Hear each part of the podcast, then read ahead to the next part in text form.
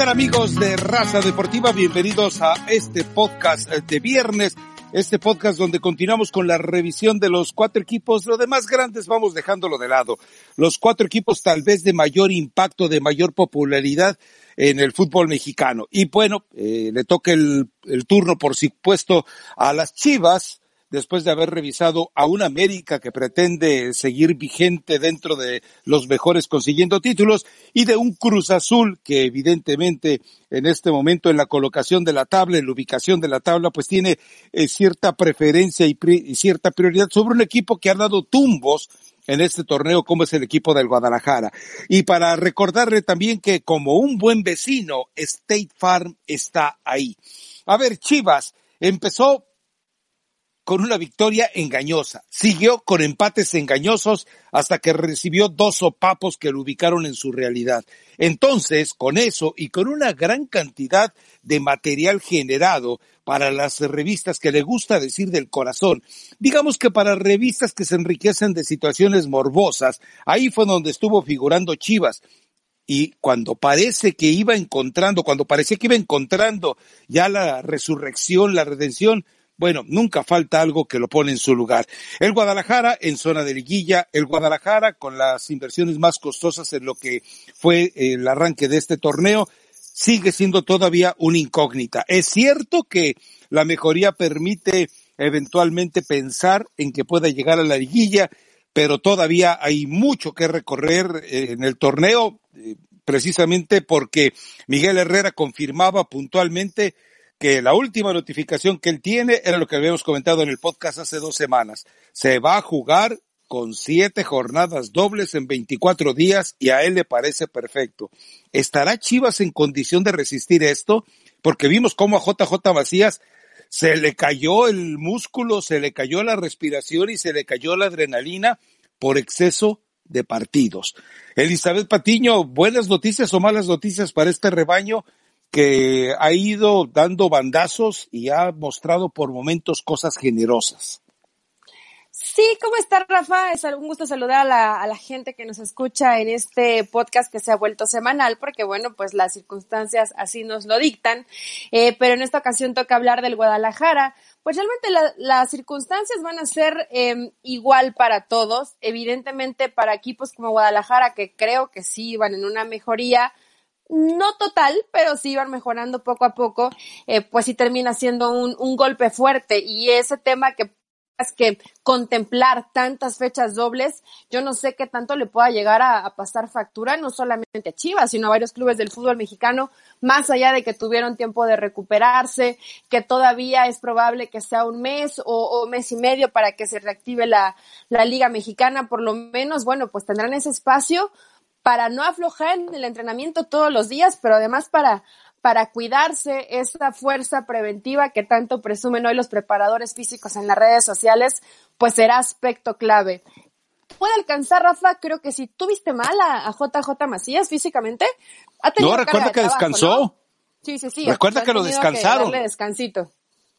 Estaba sí, lesionado. le dieron descanso. Le dijeron, eh, tiene que recuperarse porque trae sobrecarga de trabajo. Ah, ok, entonces quiere decir que es que no es lo mismo jugar en Chivas que jugar en León. En Chivas el estrés, según los médicos, según los preparadores físicos, te genera eso, que cuando entras a la cancha con estrés, disputas eh, 90 minutos con estrés, estás más expuesto a eso, a fatiga muscular, a lesiones. De hecho, dicen que las lesiones en los quintos metatarsianos es por eso, por la presión, por el estrés que se recarga en uno de, eh, de los apéndices más débiles y frágiles del ser humano. Así que si se le viene la carga encima a Chivas, eh, con siete jornadas dobles, habrá que preocuparse. Sobre todo, bueno, por ejemplo, en casos como, como Macías, que si no está Macías, ok, yo sé que puedes utilizar a, a Oribe Peralta, por ahí tal vez hasta improvisar con, con Cisneros, pero no, no es lo mismo que si está Macías, evidentemente. Eh, otro jugador que vimos que le hizo mucha falta es Alexis Vega, ¿no? Cómo, cómo lo vayan llevando, el tema de que es un jugador que si se les lesiona, Chivas sufre. Pero en cualquier otra de sus líneas, bueno, también me preocuparía la lateral derecha. porque si no está el Chapo Sánchez, Madueña ha sido una verdadera tristeza en esa, en esa posición. Y de pronto hasta el pollo briseño podría jugar ahí, pero no sé si sea donde más termina eh, luciendo. Entonces sí creo que hay ciertas posiciones de la cancha donde Chivas tiene que cuidar específicamente. En medio campo tienes a Molina, tienes a Beltrán, tienes al Gallito, creo que, creo que tienes de, de dónde echar mano, al mismo con, con Ebrizuela, está Antuna en cuanto a lo que puedes ocupar en, y la en poderío ofensivo. Eh, a la, la no la cuento, Rafa. Porque, a ver, suponiendo que eh, lo tengan que utilizar sí o sí por la carga excesiva de partidos, ¿Tú crees que con eh, la forma física que le vemos y que sabemos que el cuidado nunca ha sido el óptimo a menos que esta cuarentena lo esté haciendo cambiar? Pues va a ser va a ser complicado pensar, ¿no? Que Javier sea una alternativa y que esté en plenitud de sus facultades físicas y en un compromiso absoluto que evidentemente no le hemos visto y probablemente nunca le veamos. Entonces creo que son tres posiciones donde Chivas no puede tener bajas. Macías, Vega y el Chapo Sánchez. De ahí en fuera, más o menos se armó bien para que al alguno se lesiona pueda echar mano de gente que venga en banca. Pues, y Oribe Peralta, me estás despreciando Oribe Peralta. No, sí te dije Oribe Peralta. ¿Tú ves Oribe Peralta como titular en Chivas? No, no, no, pero bueno, es una opción, o sea. Es un tipo, es un parche. El que, el que, reventó a Oribe Peralta, el que dijo que ya nada más iba y robaba, que ya mejor se retirara, que vaya en la parte final de su carrera, y hoy me dices que Uribe Peralta es opción para Chivas. No, no te entiendo. Es complicado. Yo sé, yo sé que lo tienes ahí y lo tienes cobrando, pero no va a ser solución ni cerca de lo que es Macías. Bueno, pero la prueba es que ni siquiera se atrevieron a deshacerse de él, hombre, le hubieran regalado su carta para que se acomodara en cualquier parte del mundo y, ya, o sea, eh, que dignificara su retiro yéndose a Santos. Pero bueno, ahora, eh, quien debe de, preocuparse, y, entrando a ese terreno de la preparación física, quien debe preocuparse sin duda es el flaco Tena, porque eh, ya lo habíamos platicado en el anterior podcast, por más que trabajes con ellos, por más que te empeñes en, en el día a día, eh, marcarles una rutina de ejercicios que son con muchísima intensidad aeróbica y por momentos intensidad anaeróbica, eh, queda claro que eso no te va a entregar al atleta en competencia te va a entregar tipos con muy buena condición física a los que todavía se van a ver rústicos, ordinarios, troncos, cuando quieran intentar cualquier filigrana con el balón. No van a ser jugadores finos. Así que el regreso a las canchas, lo que sí nos queda claro es que va a ser eh, prácticamente eh, con palurdos jugando al fútbol, ¿no? Pues venir de una pretemporada, esos partidos infumables que nos, que nos, que vemos de la fecha 1 a la fecha 3, del torneo mexicano, por lo general, digo, no todos los equipos llegan en las mismas condiciones, eh, que de pronto sí se vuelve aburridísimo, ¿no? Todos más eh, duros en la cancha, apostando a no perder, más que en realmente vemos un, fútbol de, de, asociación, pero bueno, Rafa, al final va a ser entendible. Sí puedes correr muchísimo y en el tema físico el trabajo seguirlo y todos entrenar al mismo tiempo y tienen esta eh, manera de análisis del Winwood que les cuenta las pulsaciones y las calorías y la distancia recorrida. Sí, todo muy bonito, pero no te da nunca la competencia que te da un partido, inclusive el entrenamiento con tus compañeros, que es lo que pretenden cuando se acerque la fecha, trabajar por, grupos de dos, de tres, y cuando ya se dé carta libre para que se vuelva, pueda entrenar el equipo junto, así hacerlo. Pero por lo menos por líneas, tratar de, juntar a los jugadores, a los defensas, después a los mediocampistas y después a los delanteros. Es lo que pretenden la mayoría de los preparadores físicos. No va a ser tarea fácil, pero ojo, Rafa, que esto no va a ser en Chivas, va a ser en todos los equipos de, del fútbol mexicano. No va a haber uno que se salve. ¿eh? Ahora, que el, entrando al caso de Chivas, tiene un muy buen preparador físico. Eso tenemos que reconocerlo. Y pocos equipos eh, tienen el nivel de un preparador físico que se requiere para saber enfrentar esto. El caso del América me parece otro muy puntual. Del Monterrey ni hablemos, pues sabemos que les dijeron, ay, arréglatelas como puedas en, en tu casa. Pero sí, e, es decir, en el caso de Rayados, pero en el caso de las Chivas Rayadas, sí el hecho de que se mantenga de manera sistemática con alguien que conoce bien algo muy importante, el biotipo del mexicano, la condición fisiológica del atleta mexicano, les va a ayudar a poder enfrentar esto. Pero en lo que sí estoy de acuerdo contigo es que a final de cuentas, eh, en la capacidad de desmemorizar en lugar de memorizar la forma de jugar al fútbol, ahí va a tener un problema muy serio Luis Fernando Tena, porque si el equipo demostraba que a veces eh, podía y quería, y otras veces de repente se le escapaba de las manos, sobre todo con la ventaja en el marcador. O sea, para Chivas no hay una situación más complicada, sobre todo para la banca, para Luis Fernando Tena, que tener un gol más o un hombre más. Cuando tiene todo el escenario a favor es cuando más se le complica al Guadalajara.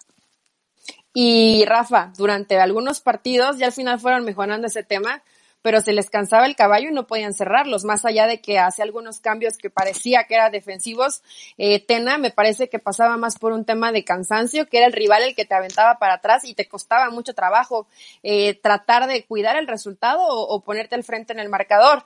Y creo que hay un, un jugador que va a ser el ejemplo de lo que vamos a ver tu Roger Martínez del América que casi, casi querías eh, hablar con Miguel Herrera para que lo metiera ante Pumas. ¿Y qué tiene que ver acá Roger Martínez? A ver, Roger Martínez no tenía partidos de competencia.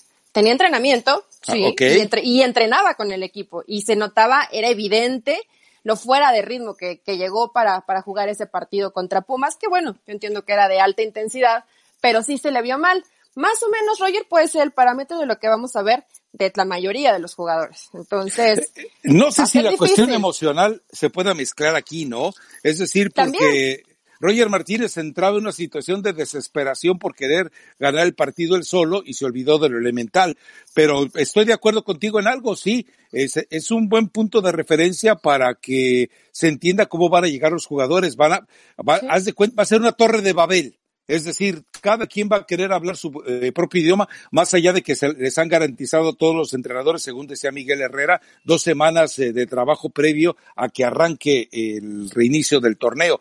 Ahora, eh, dentro de, todo este escenario en el que estamos revolviendo diferentes aspectos que todos concluyen en, lo mismo, la capacidad del jugador, yo también quisiera entender algo con respecto al futbolista estará recapacitando de lo frágil que es, porque imagínate el ser humano, el aficionado, hoy está entendiendo que eso al que le dedica tanta pasión, que es el fútbol, pues está, eh, se tiene que llegar a convertir o se va a volver a convertir en una de las eh, facetas prescindibles de su vida diaria, porque cuando regrese toda la normalidad, ya no, lo, lo inmediato no va a ser ver el partido de fútbol, lo inmediato va a ser resolver muchas cuestiones en todos sentidos y espero que el futbolista entienda eso, ¿no? Espero que el futbolista en este retiro obligado, en esta, eh, llamémosle cuaresma espiritual en la que debe estar viviendo, eh, lo logre entender. bueno, a varios de ahí de Chivas y a varios en el fútbol mexicano les hace falta esa cuarentena espiritual. Yo espero que, que así lo entiendan. Eh, pero, Rafael, ahorita que mencionaste ese tema, el, aspecto mental, cómo manejarlo con el jugador platicaba hace unos días con, he estado platicando constantemente con Ipata, tú lo conoces, es un gran preparador físico. Eh, y me decía, es que sabes que me preocupa mucho, por supuesto, el aspecto de, de, de juego, ¿no? Pero el aspecto mental. Dice, tenemos que estar constantemente con los jugadores hablando porque de pronto eh, pierden un poco la noción, este, se desesperan en sus casas, eh, el tener que estar eh, 24/7 con, evidentemente, la convivencia, por más que sea tu familia, no es algo que, que estés acostumbrado, vas, cumples con tu profesión, si trabajas a doble sesión, si haces trabajo de gimnasio, y hoy el jugador en esa hambre, en, en ese el estar enganchado con, con el técnico, con el equipo, con el propósito eh, del grupo, pues se va perdiendo también. Entonces, dice, hay que tenerlos activos, les ponemos inclusive ejercicios de destreza mental para que no ocupen su tiempo en tonterías y se enfocan en, lo que es el fútbol. Y varios de ellos también les servirá para analizar y ya no salir en esas revistas del amor que tanto te gustan, Rafa. Me imagino que ya en ah, casa habrán platicado, habrán eh, seguramente les tocó dormir algunos días con el perro, lavar los trastes y hoy ya todo a lo mejor puede verse un poco mejor, pero también que el jugador con lo que ha pasado, porque si hablamos de fútbol, pero también hablamos de muchos temas de extracancha de Guadalajara en las últimas semanas, entiende que es una imagen, que es imagen, que representas una institución de valores. Más allá de que sea tu tiempo libre, pueden hacer lo que se les pegue en ganas, sí, pero siempre cuidando las formas, creo, porque son eh, un ejemplo para, para los niños, para la sociedad y no pueden, y creo que el respetar a tu familia es parte de un valor importante, ¿o no? Totalmente de acuerdo en eso. Así a ver, lo considero. Yo te pregunto algo. Eh, sí, bueno, tú ya te graduaste de entrenador, aunque no sé qué tipo de maestros tendrías, pero bueno, eh, dejemos eso de lado. A final de cuentas, Hugo Sánchez consiguió su título de entrenador en Nicaragua con dos cursos que dio, o con una conferencia que dio. Eh, pero si, haz de cuenta que tú estás en este parón y tienes que regresar a la cancha, eh, una semana, 15 días, un mes, si te dan a elegir, ah, tú diriges a Chivas para no salirnos del tema de Chivas y te dicen, ¿qué prefieres? ¿11 Messi o 11 Cristianos Ronaldos? para salir de un parón. Pues después de un parón, 11 Cristianos Ronaldos, eh, Rafa. Porque yo sé que el entrenamiento en casa lo siguió a la perfección, porque sé que es un tipo disciplinado, porque es un tipo que bajo presión ha reaccionado siempre bien, más allá de si le alcanza o no futbolísticamente, porque no, eh, no siempre ha jugado bien, también ha cometido errores, pero sí preferiría a tipos con personalidad y con carácter para salir de este tema, que igual va a ser importante en lo anímico, que por supuesto que no quiere tener a Messi a su equipo, ¿no? Pero si los 11 jugadores de pronto pierden un poco la brújula, la brújula de lo que se quiere del equipo y en momentos de presión no aparecen, pues no te sirven de nada, aunque sean Messi, ¿no? Necesitas de, todo un poco en tu equipo. Entonces yo preferiría a 11 cristianos, ¿tú no? No, pero claro, totalmente de acuerdo en ese sentido. Es decir, prefieres un tipo que eh, eh, en este momento se está matando físicamente, como seguramente lo está haciendo JJ Macías, que tiene la mentalidad más cercana a Cristiano, él se está matando por regresar a plenitud, por regresar convertido en un avión.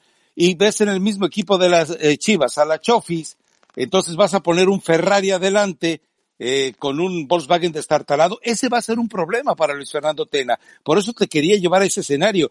Y me llama la atención que mientras varios clubes no tienen ningún empacho en difundirte eh, los videos, los enlaces, el, el en vivo, en cómo están entrenando sus jugadores, Chivas no lo hace.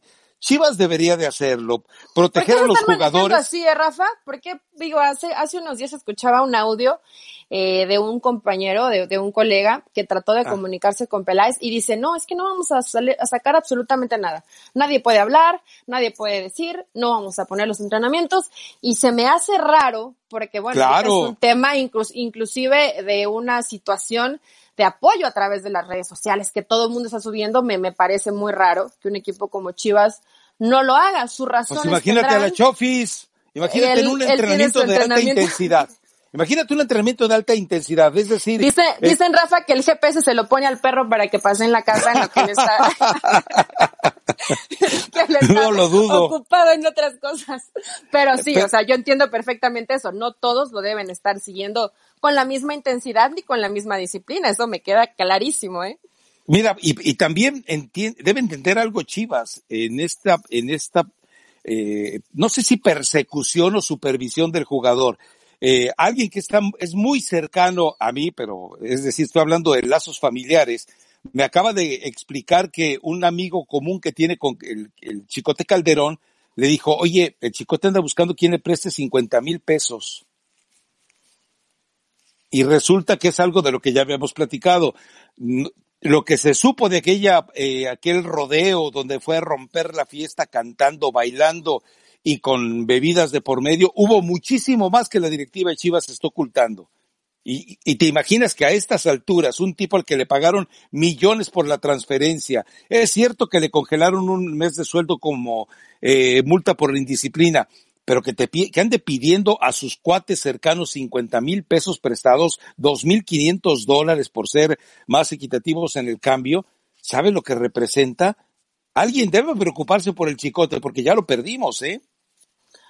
Ah, no, no tenías información, Rafa, y, creo que es valiosa y es grave. Digo, porque más allá de que a lo mejor no cobras un mes, que evidentemente a cualquiera nos pega, seas futbolista o, sea la profesión o u oficio que practiques, pero eh, él, digo, no es que va, no es que va debutando en primera división, ya tiene un rato. Eh, ya estuvo en Atlas, ya estuvo en Necaxa, hoy eh, con Chivas me imagino que también se llevó una parte de, del porcentaje cuando, cuando venden al jugador. Pensar que no tenga 50 mil pesos, no sé cuánto gane eh, el chicote, pero sí se me hace raro. Él yo entiendo perfectamente, sabemos de dónde sus orígenes, que viene de una familia muy humilde, que ayuda a su familia, pero sí hay que poner atención porque sí me parece que es demasiado el dinero y sobre todo creo que en ese, en ese tipo de jugadores, Chicote Calderón y muchos más que han pasado, lo de Javier López tal vez no tuvo a tiempo alguien que se acercara y le dijera, a ver, ¿en qué te estás equivocando? ¿En qué te podemos ayudar? ¿Qué necesitas? Eh, si estás cayendo tal vez en algún exceso y gente que realmente se, se preocupe, obvio por el futbolista, Rafa, pero más por la persona. Es muy joven el Chicote Calderón todavía y tiene talento. Que no lo dejen de lado, más allá de que por supuesto se equivocó, pero bueno, todos se pueden equivocar, es joven, ojalá y Ricardo realmente le esté dando un seguimiento mucho más preocupado tal vez por la persona que, que por el mismo profesional.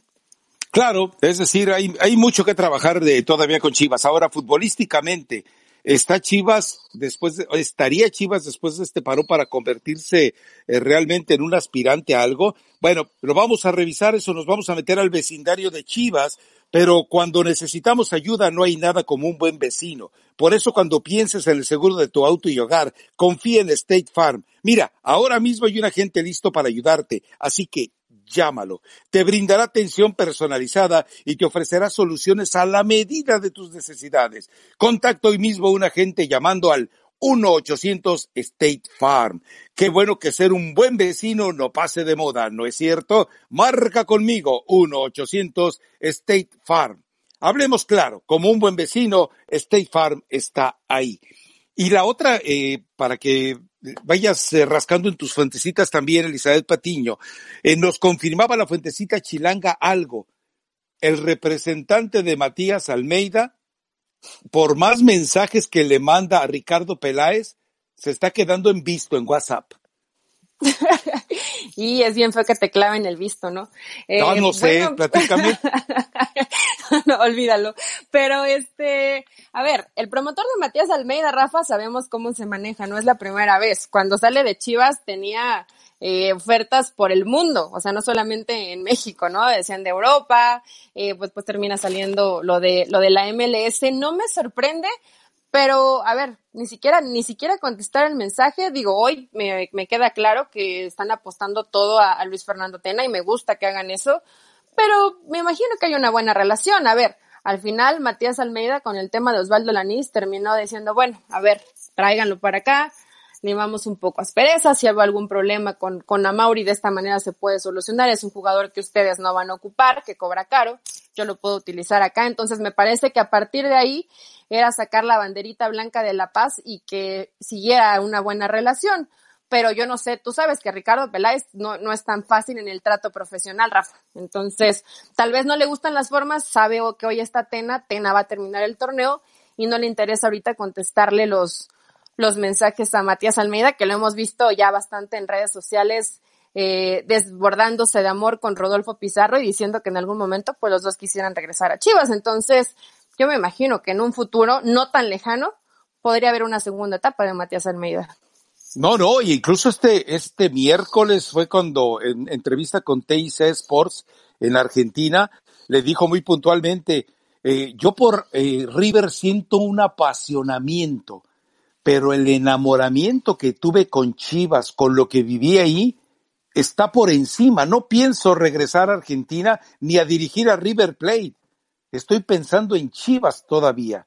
Eh, o, sea, imagínate la promoción que está, la carga eh, a que está lanzando, la embestida que está encabezando Matías Almeida para decirle a Chivas, aquí estoy. Mencionas tú bien lo de Pizarro, la forma en la que eh, le da sus llegues a José Luis Higuera, una serie de situaciones que también aquí nos da muy claro que el tipo les está diciendo a los de Chivas, sálvenme de esto, ¿no?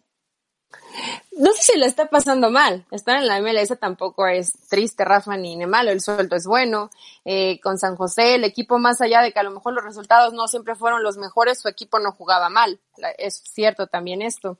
Eh, entonces, pues yo creo que no está desesperado, pero a ver, le, compramos esa que quiera más a Chivas que. No, no, no, no, no, no, no, Digo, que no, a, a, quién quiere engañar Matías Almeida, ¿no? Pero sabe perfectamente dónde están los dólares y dónde hay un poquito menos. Evidentemente no le van a pagar lo mismo. Bueno, no sé, en River también pagan bien, pero no le van a pagar lo, lo mismo en México que en cualquier otro equipo, probablemente de Argentina o en otras posibilidades que se abrieran para, para Matías Almeida. Pero él, En eso sí, y, y más allá de buscar fuentecitas, sí sé que sigue en contacto, sobre todo con Amauri, pero hoy tienes ese primer escalón que es Ricardo Peláez y con el que tienes que negociar, me imagino que es él, ¿no?